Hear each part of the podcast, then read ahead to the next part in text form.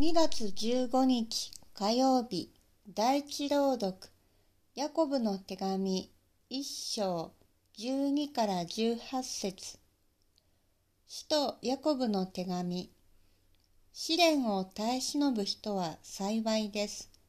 その人は適格者と認められ、神を愛する人々に約束された命の冠をいただくからです。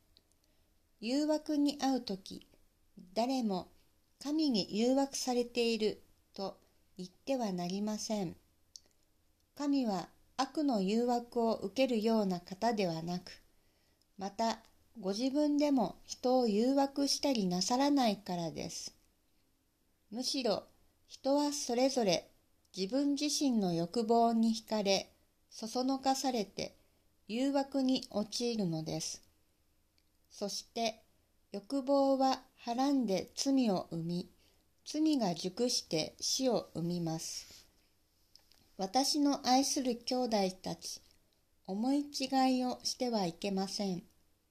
良い贈り物、完全な賜物は皆、上から光の源である御父から来るのです。